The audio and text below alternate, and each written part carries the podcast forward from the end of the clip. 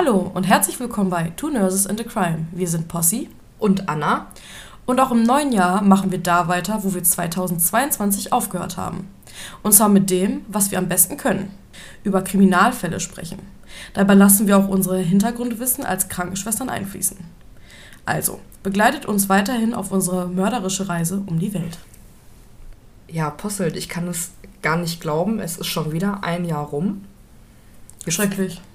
Ich, ich fühle mich noch gar nicht bereit für das neue Jahr. Also ich finde, 2022 ist so ja irgendwie an mir vorbeigezogen. Ich habe das Gefühl, wir waren gerade noch im Januar. Mhm. Ja, und sind wir im Januar 2023. Ich hoffe, dieses Jahr wird schöner. Also zum Ende hin wurde es ja bei allen ein bisschen ja, schwerer, würde ich sagen. Aber 2022 hat ja für uns beide eigentlich auch viele schöne Dinge bereitgehalten. Ja, natürlich. Wir sind zusammen im Urlaub gewesen. Ach ja. Das war jetzt nicht. Das war jetzt nicht ganz so, wie wir das geplant hatten. Aber, wir waren zusammen im Urlaub. Du hast deinen Freund kennengelernt. Ja. Du hast den Philly noch ein Jahr mehr gehabt. ja, alles in allem war es sehr schön. Wir haben mit unserem True Crime Podcast angefangen. Ja, ein Projekt, das ich schon lange umsetzen wollte Manchmal ist das schon anstrengend, weil wir es ja nicht als Fulltime-Job machen, so wie nee. andere Podcasts. Wir haben das ja schon mal gesagt, das ist ja alles so eine Zwei-Mann-Show, beziehungsweise ja, also kümmere ich mich halt um die Recherchen und mache so das ganze Social Media und ich bin halt ein kompletter Noob drin, ne? Wobei ich dir auch schon öfters angeboten habe, dass ich auch mal einen Fall machen könnte. Ja, das wird auch noch kommen. Gut. Das machen wir auf jeden Fall mal. wenn ich Urlaub habe. Ja.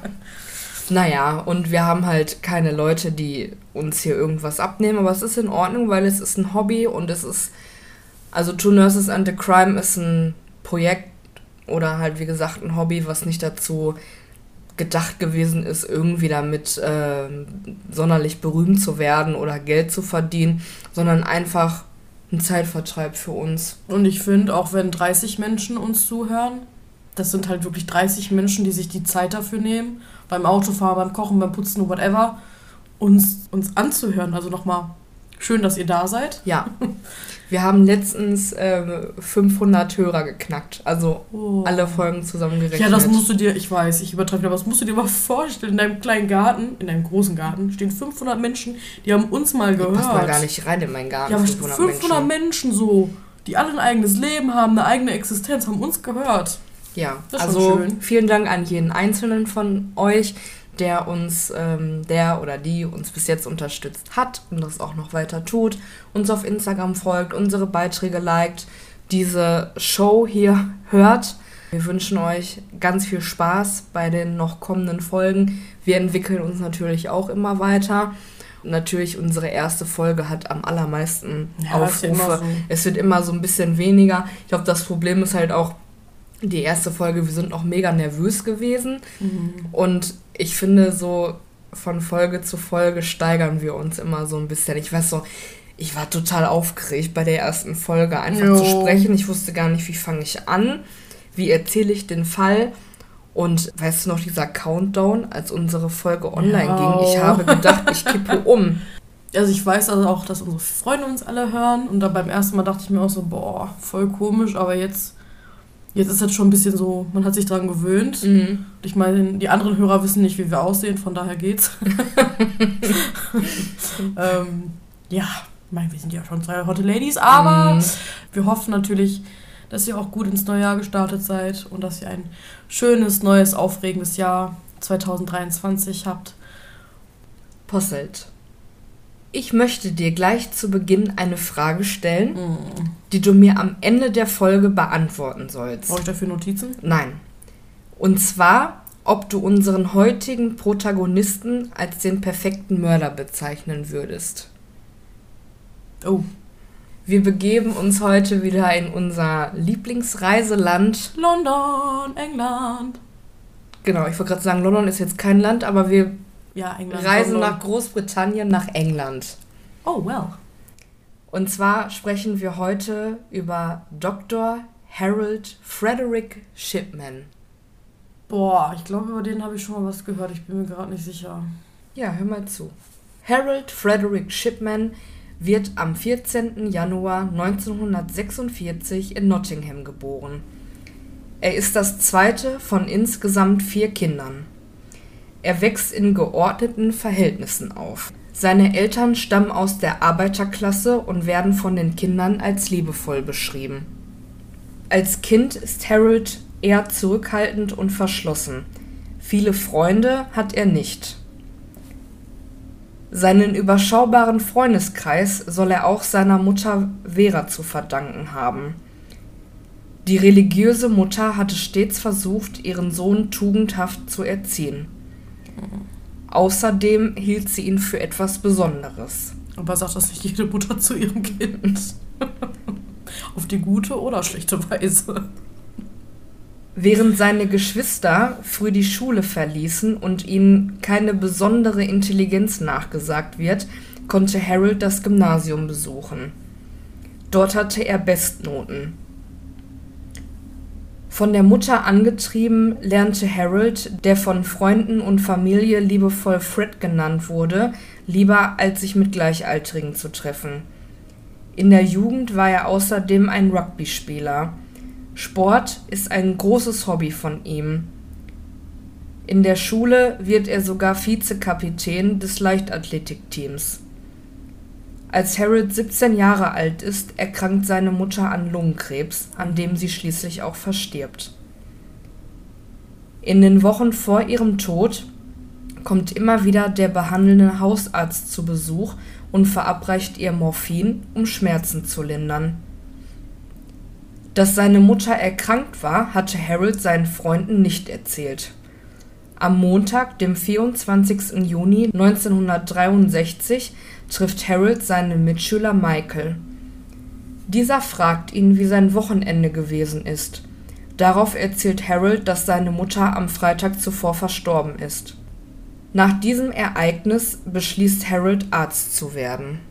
Oh, das haben viele Kinder, ne? Also wenn die Eltern früh versterben oder auch häufig auch an Krebs, dass sie danach sagen, ich möchte Arzt werden. Guck mal nach meiner Oma, nachdem die da Krebs hatte und im Wachkummer lag, habe ich auch gesagt, ey, ich werde Krankenschwester. Ich wusste nicht mal den Grund, aber ich gesagt, ich werde mhm. Krankenschwester, weil mhm. der Arzt traue ich mir jetzt nicht zu. Und ja. Harrods Trauerbewältigung sah auch so aus, als seine Mutter gestorben ist. Den Freitagnachmittag oder Abend hat er sich seine Sportsachen angezogen und ist die ganze Nacht, trotz dass es aus Eimern gekübelt hat, ist er laufen gegangen. Einfach den Kopf frei kriegen. Als er 1965 an der Leeds School of Medicine angenommen wird, fährt er täglich mit dem Bus zur Uni. Dort lernt er die 19-jährige Primrose kennen und verliebt sich. Die beiden sind ein halbes Jahr zusammen, als Primrose schwanger wird. Am 5. November 1966 folgt die Hochzeit der beiden. Insgesamt bekommen Harold und Primrose vier Kinder namens Sarah, Christopher, Sam und David. 1970 schließt Harold sein Medizinstudium ab. Dann beginnt er seine Tätigkeit als Arzt im General Infirmary in Yorkshire. Hm, noch nie was von gehört. 1974 wechselt er in das Abraham O'Mara Medical Center, ebenfalls in Yorkshire. 1975 wird er erwischt, als er das Opioid Petidin für den Eigenbedarf herstellt. Petidin? Mhm. Was ist das? Genau. Posse. Da wir ja Two Nurses and a Crime heißen und uns etwas mit Betäubungsmitteln auskennen, machen wir nun einen kleinen Exkurs über das Opioid Petidin. Petidin, Tilidin. Nein. Schade. Aber du kennst Petidin. Ich bin mir ganz sicher. Petidin wird auch Meperidin genannt und ist in Deutschland unter dem Handelsnamen, na, Dolantin bekannt. Ja, schon mal gehört, aber das nutzen wir auf der Arbeit tatsächlich gefühlt nie. Nee. Nee, so gar nicht. Nee. Aber haben wir da, aber wird nicht benutzt. Genau, haben wir da, wird aber nicht benutzt. Also, Petidin bzw. in Deutschland unter dem Handelsnamen Dolantin bekannt, ist ein sehr starkes Schmerzmittel, das beispielsweise nach Operationen verwendet wird. Dolantin, wie du gerade gesagt hast, wird in der Praxis post-OP allerdings nicht so häufig verwendet wie beispielsweise Pyritramid mhm. alias Dipidolor. Grundsätzlich kann man Schmerzmittel, in der Fachsprache Analgetika genannt, in drei Klassen einteilen. Ich sehe, dein Hirn arbeitet gerade so. Ja, Irgendwann in der Ausbildung hat man ja, das mit mal dem gelernt. WHO-Schema. Genau. Nicht Opiode. Ja. Äh, nicht ja. Opiode mit Mittler. Okay, pass ne? auf. Ja, aber das geht schon in die richtige Richtung. Es geht auf jeden Fall in die richtige Richtung. Ja. Zum einen gibt es, wie du richtig gesagt hast, nicht opioide Analgetika. Das haben wohl die allermeisten schon einmal eingenommen. Dazu zählen beispielsweise Paracetamol, Metamizol alias Novalgin bzw. Novamin, Diclofenac, das auch als Voltaren bekannt ist, oder Ibuprofen. Die meisten davon sind frei verkäuflich in der Apotheke, außer jetzt Novalgin, das ist ja verschreibungspflichtig. Warte mal, kurzer Exkurs nach Amerika. Hast du mal gesehen, in was für Dosen die Paracetamol verkaufen? ja, fahr doch mal nach Holland, da kannst du dir in deren... Ja, aber hast du diese Dosen gesehen?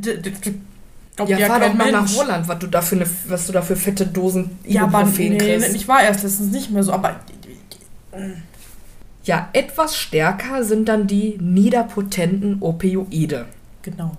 Die gibt es in Deutschland nur auf Rezept. Dazu zählen unter anderem Codein, Tramal oder das durch die Rap-Szene in den letzten Jahren beliebt gewordene Tilidin. Wenn weder Novagin noch Tilidin oder andere aus diesen Klassen nicht ausreichen, dann greift man als letzte Möglichkeit auf die hochpotenten Opiate zurück. Diese sind selbstverständlich auch verschreibungspflichtig und fallen unter das eben bereits genannte Betäubungsmittelgesetz.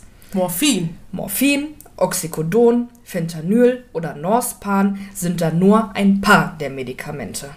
Das Betäubungsmittelgesetz regelt in Deutschland den Umgang mit eben diesen Opiaten.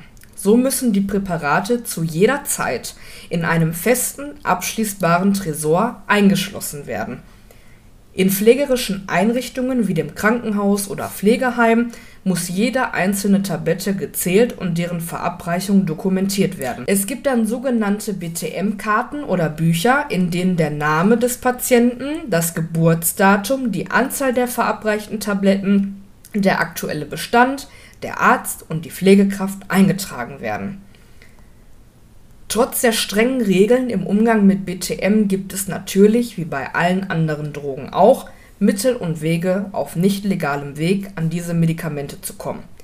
Denn Schmerzmittel können auch abhängig machen. Bereits vier Wochen regelmäßiger Einnahme reichen aus, um beim Absetzen körperliche Entzugserscheinungen auszulösen. Laut einer Studie sind in Deutschland etwa 1,6 Millionen Menschen von Schmerzmitteln abhängig das, das glaube ich sehr gut. Das glaube ich, ja. Das sind in etwa genauso viele Menschen, die alkoholabhängig sind. Die allermeisten sind allerdings von frei verkäuflichen Schmerzmitteln abhängig. Übrigens, viele Medikamente oder Schmerzmittel sind ja auch nicht so tofte für die Niere. So ja.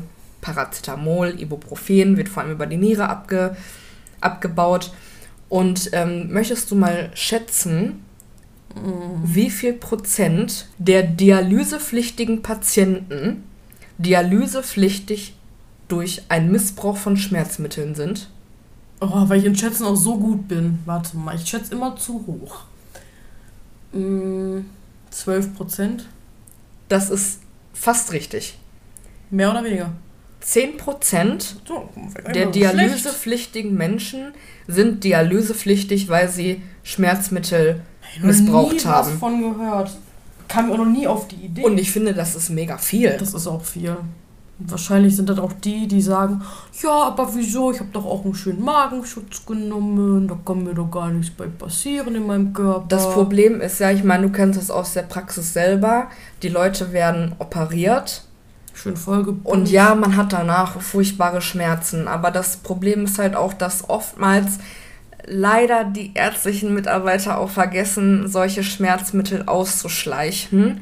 Und direkt dann absetzen. Und direkt absetzen. Und dann wundert man sich halt, dass so eine 86-jährige Frau noch Betäubungsmittel abhängig wird oder Entzugserscheinungen hat.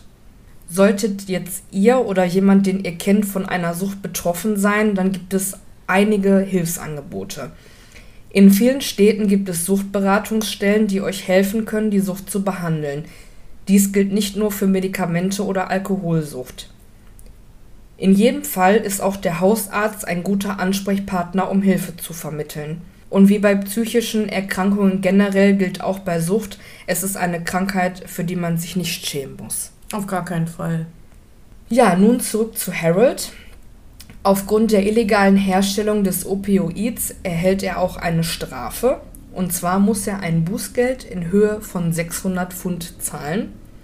Und er unterzieht sich auch einem Drogenentzug in einer Rehabilitationsklinik in York. Hört sich ja erstmal gut an. Mhm. Nach seiner Genesung kehrt er schließlich 1977 als Allgemeinmediziner in einem Ärztehaus in Hyde bei Manchester zurück. Dort hat er auch offen kommuniziert, dass er abhängig gewesen ist von Opioiden, hm. hat dort seinen Praxispartnern auch offen gesagt, dass er einen Entzug gemacht hat und er sich über eine zweite Chance freuen würde. Das hätte ich nicht gedacht. Und diese hat er auch erhalten in diesem Ärztehaus arbeitete er auch einige Jahre und dann führen mehrere Umstände und auch einige Streits mit seinen Praxispartnern dazu, dass er 1993 im selben Ärztehaus seine eigene Praxis für Chirurgie eröffnet. Im Alter von 47 Jahren hat Harold wohl alles erreicht. Neben seiner Tätigkeit als Arzt ist er ebenfalls Vorsitzender eines Ambulanzdienstes, Mitglied des Elternbeirats und er engagiert sich in der Stadterhaltung. Außerdem war er auch noch Ehemann und Vater. Ja, also bis jetzt, ne, hörte sich eigentlich recht sympathisch an. Mhm. Harold war bei seinen PatientInnen auch sehr beliebt. Mm, ähm, ich glaube, ich ahne was. Und du findest Harold ja jetzt schon sehr sympathisch. Mm. Dann möchte ich dir jetzt ein Foto von ihm zeigen, weil wenn du ihn so siehst, er sieht, also ich möchte nicht mit ihm sympathisieren, du wirst gleich noch erfahren, warum, aber wenn man ihn so einfach sieht, du weißt, ich habe ja auch so eine kleine Vorliebe für ältere Menschen. Und ich fand ihn eigentlich ganz, ganz cute. Cute. cute. Zeig mir mal den Harold. Oh, der sieht wirklich sehr lieb aus. Der könnte, der könnte auch in Harry Potter mitspielen. Äh, ja, recht schmales Gesicht. Grauen, weiß, weiß-grauen Bart. Also da ist er schon älter, ne? Da ist er jetzt nicht 47, ist ja, klar, aber der, sieht, der, der sieht aus wie ein Arzt. So wie man sich so einen typischen Arzt vorstellt. Jetzt fehlt nur noch der weiße Kittel. Ja, ich finde, er sieht eigentlich eher aus wie ein Psychiater als wie ein Chirurg, aber. Ja, das, das könnte. Er sieht halt sehr sympathisch aus. Ja. Also ich muss ganz ehrlich sagen, würde ich in eine Hausarztpraxis gehen und der würde reinkommen. Zu dem gehen, zu dem Harald. Und ja, das ist halt auch so das Problem bei ihm. Also ich würde ihm vertrauen. Würde der sagen, hören Sie mal hier, mhm. Anna, Sie brauchen jetzt hier äh, das und das. Ich würde sagen, alles klar, Freddy, das machen wir. Ich habe jetzt zwei Theorien. Möchtest du die hören? Hau raus. Mhm. Also entweder hat der seinen Patienten dabei geholfen, ähm, ja, an Schmerzmittel zu kommen, mhm. auf den anderen Weg, mhm. die dann vielleicht davon abhängig wurden und gestorben sind. Mhm. Oder du hast gesagt, äh, er ist ein Chirurg, mhm. dass er wieder ähm, rückfällig wurde, ähm, dass er auf Opiate war, dann operiert hat und dadurch Menschen ums Leben gekommen sind. Nein. Ey, aber komm, das war, das hörte sich doch gar nicht mal so schlecht an. Super hat sich das angehört. Ja, dass Harold in Wirklichkeit ein abgebrühter Serienmörder war, das stellte sich erst Jahre später heraus. Im März 1998 fiel eine besonders hohe Todesrate sowie Feuerbestattungen älterer Damen auf. Alle Frauen hatten eine Gemeinsamkeit ihren Hausarzt. Zwar wurde die Polizei über den Verdacht informiert, dass Shipman verantwortlich für die vielen toten Frauen verantwortlich sein könnte, jedoch konnte diese keine ausreichenden Beweise für eine Anklage finden Nachdem die Beamten ihre Untersuchungen am 17. April 1998 abschlossen, tötete Dr. Death noch drei weitere Personen. Sein letztes Opfer, Kathleen Grundy, wurde am 24. Juni 1998 tot in ihrem Haus aufgefunden. Der Taxifahrer John Shaw aus Hyde chauffierte vor allem ältere Damen in seinem Taxi. Er hatte die eher ungewöhnliche Angewohnheit, immer dann nach dem Hausarzt zu fragen, wenn eine seiner Kundinnen verstorben war. Immer wieder fiel der Name Dr. Harold Shipman, so dass auch John seinen Verdacht der Polizei mitteilte. Johns Verdacht war, dass Harold etwa 21 Patientinnen ermordet haben soll. Boah, das ist aber ein sehr aufmerksamer Taxifahrer. Nachdem Kathleen Grundy im Alter von 82 Jahren verstorben war, sollte ihr Testament vollstreckt werden. Mrs. Grundys Tochter ist eine Anwältin namens Angela Woodruff. Diese war mehr als erschrocken, als sich herausstellte, dass sie und ihre Geschwister aus dem Testament der Mutter gestrichen wurden. Stattdessen sollte niemand geringerer als ihr Hausarzt Harold Shipman eine beachtliche Summe in Höhe von 386.000 Pfund erhalten. Ja, also ganz ehrlich, wenn ich die Tochter wäre, dann, dann wäre mir dann auch komisch vorgekommen. Weil ohne Scheiß, ich liebe meine Hausärztin auch über alles, ne? Die ist klasse.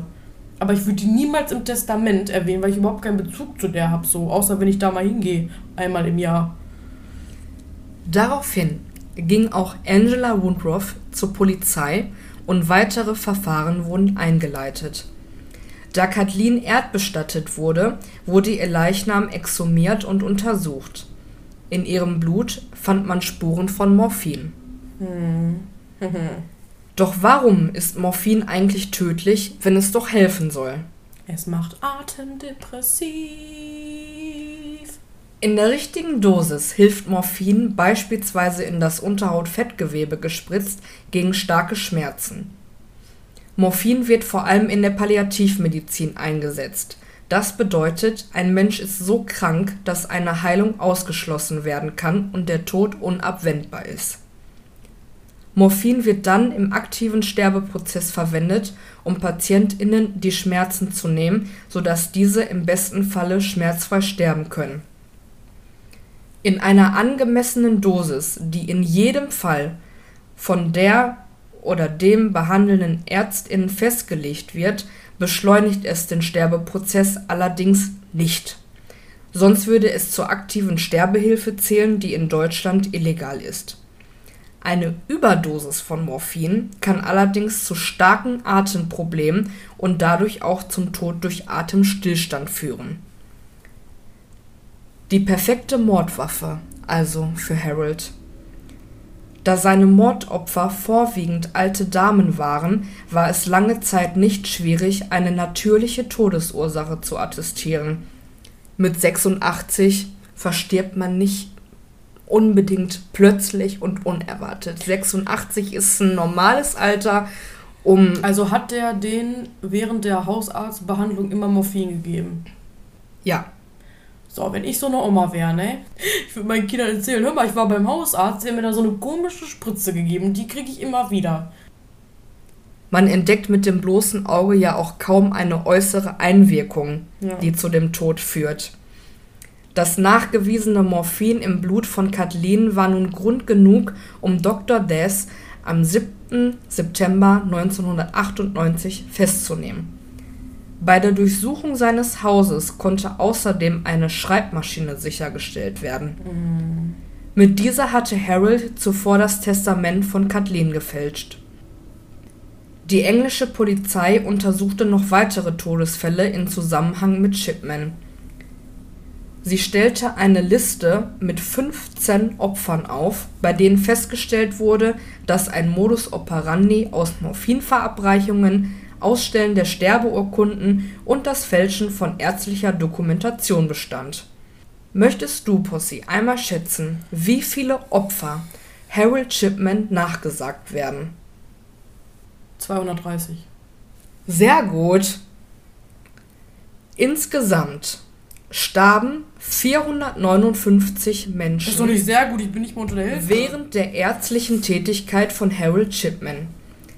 Die genaue Summe seiner Opfer konnte nie geklärt werden, man geht aber von 215 bis 250 aus. Ich sag doch, irgend, irgendwas klingelt hier oben. Ich hab den schon mal so angeschnitten. Am 5. Oktober 1999 beginnt der Prozess vor dem Preston Crown Court. Harold Chipman wird wegen des Mordes durch eine tödliche Injektion von Morphin an insgesamt 15 Frauen angeklagt. Die Morde soll er zwischen 1995 und 1998 vollzogen haben. Man konnte feststellen, die Frauen wurden von Harold besucht. Er hat äh, Hausbesuche gemacht, hat ihnen da diese tödliche Injektion verabreicht. Er hat denen mal eben 30 Milligramm Morphin in die Vene injiziert. Zum Vergleich, ein sterbender Mensch bekommt zur Schmerzlinderung 5 Milligramm erstmal so gespritzt. Und die haben mal eben die sechsfache Dosis ja, auf und einmal dann bekommen. Du dreimal täglich in alle sechs Stunden. Und natürlich sind die Patientinnen Boah, dann daran verstorben. Ja, sicher. Da würde ich auch hops gehen. Und da geht jeder hops. Ja. Was ein abgebrühter Halunke. Harolds Anwalt hätte wohl auch eine eigene Folge in einem Crime-Podcast verdient. Er ließ sich nämlich von Giovanni De Stefano verteidigen. Giovanni Di Stefano ist ein Hochstapler und Betrüger, der wegen vieler Delikte bereits vor, aber auch in den Jahren nach dem Prozess um seinen Mandanten zu Gefängnisstrafen verurteilt wurde. Di Stefano eignete sich die italienische Bezeichnung Avvocato an und verteidigte auch Kriegsverbrecher wie Saddam Hussein. Ein Jurastudium hat er übrigens nie absolviert. Alter, wie kann, wie kann sowas unbemerkt bleiben? Über Jahre. Das habe ich auch noch nie gehört. Ich sag ja, eigentlich müsste man über den auch eine Folge machen. Boah. Die Jury am Preston Crown Court berät sich über sechs Tage und schließlich fällt am 31. Januar 2000 folgendes Urteil. Der 54-jährige Dr. Harold Frederick Chipman ist schuldig an 15 Morden und einer Urkundenfälschung. Die Strafe beträgt 15 Mal lebenslänglich sowie weitere vier Jahre wegen der Testamentsfälschung. Selbsterklärend wurde ihm auch die Zulassung als Arzt entzogen. Obwohl man von mindestens 200 weiteren Morden ausging, hat man keine weiteren Anklagen erhoben zum einen empfand man einen fairen Prozess als schwierig, da es insgesamt an diesem Fall ein großes öffentliches Interesse gab. Mhm. Zum anderen hatte er bereits die Höchststrafe erhalten. Harold hat die Taten übrigens nie zugegeben und immer abgestritten. Auch seine Frau Primrose glaubt fest an die Unschuld ihres Mannes. Als mögliches Motiv wird auch vermutet, dass er ein Vermögen sammeln wollte, um mit 55 in Rente gehen zu können. Ja, aber dann bringe ich doch keine Menschen um. Dafür würde ja auch sprechen, dass er beispielsweise bei Kathleen Grundy das Testament gefälscht hat. Andere sagen, vielleicht ist er auch einfach auf den Geschmack gekommen, Menschen zu töten. Die wahren Beweggründe und die tatsächliche Anzahl an Opfern nimmt Harold Chipman allerdings mit ins Grab. Oh. Am 13. Januar 2004, einen Tag vor seinem Geburtstag, nimmt er sich das Leben. Und auch seinen eigenen Tod soll er aus profitablen Gründen herbeigeführt haben. So hatte Harold geplant, sich vor seinem 60. Lebensjahr zu töten, damit seine Frau Primrose seine volle Pension erhält. Super. Boah, der ist ganz schön in dem Sinne schlau ne, kam, hat über Arzt, kam leicht an das Morphin ran, wobei ich mich frage, wie kam der da so einfach dran? Weil das ist ja schon auffällig, wenn auf einmal 21 Frauen alle Morphin bekommen, alle ein gewisses Alter haben, alle weiblich sind, alle Hausbesuche. Äh er hat die Patienten einfach alle gefälscht. Also es gab in der Apotheke, ah. aus der er das Morphin bezogen hat, es gibt da so ein Register, weil du weißt ja, die Vorgaben mit BTM sind halt ja. halt furchtbar streng, das ist auch gut so. Ja, ist auch gut so. Es gab da ein Register wo er eintragen musste, welche Patienten wie viel Morphin bekommen haben. Und auffällig war, jeder Patient hat immer 30 Milligramm bekommen. Und teilweise waren diese Leute, die er angegeben hat, schon zwei, drei Tage tot. Oder das sind gar keine Patienten von gesagt. ihm gewesen. Es ist erstmal nicht aufgefallen. Krass. Aber wenn ich jetzt in irgendeiner BTM-Akte von uns lesen würde, der Patient kriegt 30 Milligramm Morphin, das hatten wir bei einer Patientin, die hat ähm, Tabletten bekommen. Mhm. Also 60 Milligramm am Tag, mhm. weil die Rückenschmerzen hatte. Mhm. Da dachte ich mir auch, wo bin ich denn jetzt hier? Da muss mhm. ich auch, habe ich auch erstmal gefragt, ob das so richtig ist, bis man mir sagt, ja, ja, die nimmt das schon so seit Jahren. Ja, ich meine, irgendwann ja, baust du eine Toleranz auf. Aber ne? da, das war, da dachte ich mir auch so, boah, kann das sein? Da muss ich auch erstmal nachfragen. Ja, aber war dann so. Ja, ich meine, überleg mal, also wenn du richtig Schmerzen hast, sagt man ja, dass man nicht davon heil wird, obwohl ich das auch nicht so empfinde. Aber überleg mal, so manche Patienten, jetzt unabhängig vom Alter, die nehmen vielleicht vorher mal eine Kopfschmerztablette. Hm. Dann werden die operiert und kriegen da auf einmal Dipidolor. Voll im Delir. Nein, die unterhalten sich normal mit dir. Ich meine, okay, das wird ja dann noch über Tropfenzähler ja, und so, dann läuft das über 24 oder 48 Stunden, aber ja, oder halt im Delir, auch von der Narkose, ne? Ich möchte immer meine weiße große Tablette. Hier, hier, die, die, die, die, die, da, die Meta-Dingsbums. Ja, ja, ja. Ja, Posselt, ich möchte jetzt gerne, dass du noch einmal über die Frage nachdenkst, die ich dir zu Beginn der Folge gestellt habe, nämlich ob Harold der perfekte Mörder gewesen ist. Was ist deine Meinung? Das will ich eigentlich gar nicht so sagen. Ich kann ja schon sagen, oh, der hat das voll gut gemacht. Sonst denken die Leute, ich hätte auch das Potenzial zu einer Mörderin. Ich sag mal so, an sich ist er ja schon schlau. Ne, der hat ja seinen Posten als Arzt ausgenutzt und hat das verwendet, konnte es wahrscheinlich mit argumentieren, ja, die Patientin hat starke Schmerzen. Kann ich sagen, ob das ein perfekter Mord ist. Wäre es ein perfekter Mord gewesen, dann wäre es wahrscheinlich nie rausgekommen. Der hat dabei halt auch nicht viel bedacht. Ich meine jetzt Ärzte. Du weißt, was sie für einen Ruf haben, egal in, in welcher gesellschaftlichen Schicht, egal in welcher Kultur, ob jetzt in Deutschland oder in Amerika oder Großbritannien, Ärzte, das weißt du selber, sind immer die Götter, die Halbgötter in Weiß, wenn die mit ihren Arztkitteln reinkommen. Und du als Schwester hast sowieso nichts zu sagen, weil du bist nur die Schwester. Wenn die Leute jetzt mein Gesicht sehen könnten, ne? Aber wer hinterfragt einen Arzt? Vor allem, wenn du keine Ahnung hast von Medizin. Ja. Du musst dich dann auf deinen Arzt verlassen. Es Weil ich meine, es ist, es ist auch nicht einfach, Arzt zu werden, zumindest in Deutschland. Ja, natürlich nicht, aber es gibt ja oder es gab ja auch schon vermehrt Fälle. Es gab ja auch einen True Crime-Fall und auch in unserer nahen Umgebung mal vor Jahren, wo sich herausstellte, dass der Arzt das alles gefälscht hat. Das tritt ja schon vermehrt zeitweise auf, mhm. wo sich dann herausstellte, der Arzt war eigentlich Pilot. Mhm. Ich weiß nicht, vielleicht kannst du dich an die Geschichte mhm. erinnern. Ne? Mhm. Ich will auch nicht weiter darauf eingehen, aber da denkst du dir so, wo leben wir eigentlich? Ne? Wie, wie krass muss man im Fälschen sein, dass es bei mehreren Krankenhäusern einfach nicht auffällt. Ja, aber das Problem ist halt wirklich, wann wird so ein Arzt hinterfragt? Das ist ja das, was ich meine. So, ja. wir haben jetzt noch eine gewisse ja, wir haben eine Ausbildung in diesem medizinischen, pflegerischen Bereich. Wir haben damit Erfahrung, gerade weil wir seit Jahren im Krankenhaus arbeiten und das alles mitbekommen.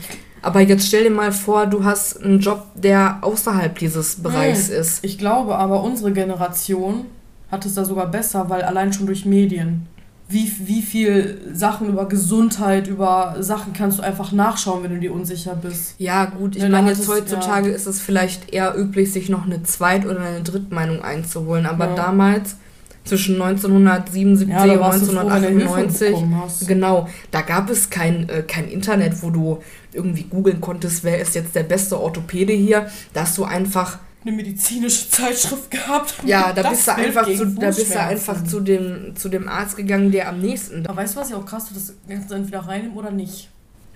Fand da die Krankenkasse damals nicht komisch, Also über die eigentliche Frage haben wir jetzt noch gar nicht diskutiert. Ist er der perfekte Mörder, ja oder nein? Ich würde sagen, tatsächlich teils, teils. Ich meine, ja, teils, teils. der perfekte Mörder natürlich nicht, weil er ist erwischt worden. So, ne? Also man ist ein perfekter Mörder ist so wie, weiß nicht, Jack the Ripper oder halt diese ganzen Jack Cold, the Ripper, Punkt. Diese ganzen Cold Cases, wo man einfach nicht weiß, wer hat die Taten begangen. Ja. Aber ich sag mal an sich, er ist ja wirklich über Jahrzehnte lang unentdeckt gewesen. Und nicht nur alte Frauen haben auch zu seinen Opfern gehört. Man sagt ihm auch nach, dass er ein äh, vierjähriges krankes Mädchen äh, getötet haben soll, auch mit den, mit den gleichen Mitteln. Und ich meine so an sich, es ist halt wirklich, die Patienten sterben, du hast keine äußere Gewalteinwirkung, du bist der Arzt, du stellst den, den Totenschein aus. Ja, gibt es keine Obduktion, bist du raus aus der Sache. Genau. Und dann hat er ja den Angehörigen geraten, ja, verbrennen sie ihre Mutter. Dann ist die Sache gelaufen, so weißt du. Ja, der Leichnam ist eingeäschert. Gesagt, ist schon schlau gewesen. Chapeau an den Taxifahrer. Und an die Tochter. Ja. Aber ich finde Taxifahrer klasse. wann, wann, wann reicht dann mal ein Taxifahrer? Mhm. Gut, wenn er jetzt immer die gleichen Routen fährt und über Jahre vielleicht die Patienten begleitet hat und dann auch so mutig zu sein und äh, ne, zur Polizei zu gehen. Viele sagen ja, hm, schon komisch, aber was soll ich da jetzt machen, ne? Mhm. Also dieser Fall, der wurde halt Gott sei Dank auch aufgedeckt, dadurch, dass viele Menschen auch ähm, sich getraut haben, was zu sagen und zu sagen, hör mal, irgendwie passt hier was nicht, weil die Mortalitätsrate ist, ähm, ist total hochgeschossen. In einem Jahr sind in einer Altersgruppe 69 Frauen gestorben und zwei Jahre später waren das 119. Das, das sind 50 Haben mehr. Haben die Partner eigentlich auch mal was gesagt? Weiß man was über die Streitigkeiten? Die sind ja, was meinst du jetzt, welche Partner? Von den... Von äh, den, von den, die Ärztepartner aus der Praxis. Da gab es ja auch Streitigkeiten. Ja, das ist auch so gewesen, dass Harold eigentlich alles alleine machen wollte. Also er hat mhm. nichts delegiert. Ja, ja. Die Arzthelferinnen durften weder Blut abnehmen noch irgendwelche Injektionen durchführen. Also er hat alles selber gemacht. Ne? Gut, kann man jetzt sehen, wie man will. Ne? Genau, also es gibt nun mal Ärzte, die sind von alt, vom alten Schlacht, die delegieren nicht. Dr. Stefan Frank, dem Arzt, den die Frauen vertrauen. Habe ich früher als Kind total gerne geguckt. Schön. Und es ist halt auch rausgekommen wieder, also er ist selber wieder rückfällig geworden mit seiner Opiatsucht. Er hat selber auch Morphin ja konsumiert. Sein Chef war das, meine ich, der hat ihn auch so als manisch empfunden. Mhm. Und irgendwie, ich bin mir jetzt nicht mehr genau sicher, wie das war. Es ist auf jeden Fall rausgekommen, dass er selber auch wieder rückfällig geworden ist und Morphin missbraucht. Daraufhin ist er auch zur Rede gestellt worden, weil er hatte halt auch High-Patienten behandelt. Ne? Mhm.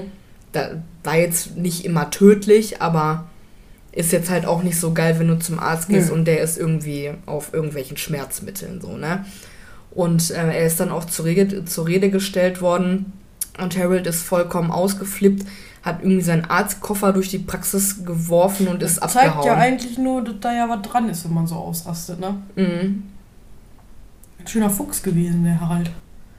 Also ich habe dir ja erzählt, dass seine Schreibmaschine sichergestellt worden ist, mit der er das Testament hm. gefälscht hat. Übrigens ist diese Fälschung wirklich richtig schlecht. Also in mehreren Dokus wurde sich auch darüber lustig gemacht, dass Echt? Harold eigentlich so intelligent ist und dann ein Testament so schlecht fälscht und dann wirklich denkt, dass Notare nicht merken, dass das eine Fälschung ist. Übrigens laden wir euch auch ein Foto von diesem Testament hoch bei Instagram unter Two Nurses and a Crime Podcast. Und diese Schreibmaschine ist eben sichergestellt worden und die Angehörigen haben nach dieser ganzen Verurteilung, nach dem Prozess und so gefordert, dass sie die Schreibmaschine zurückkriegen. Super. Die standen zu 99,9% voll hinter dem Harald. Ja, vielleicht ist das auch einfach nur Augen verschließen vor dem Menschen, den man, den man über 30 Jahre zusammen war, Vater der Kinder, wahrscheinlich war er ein wundervoller Ehemann. Mhm. Ne?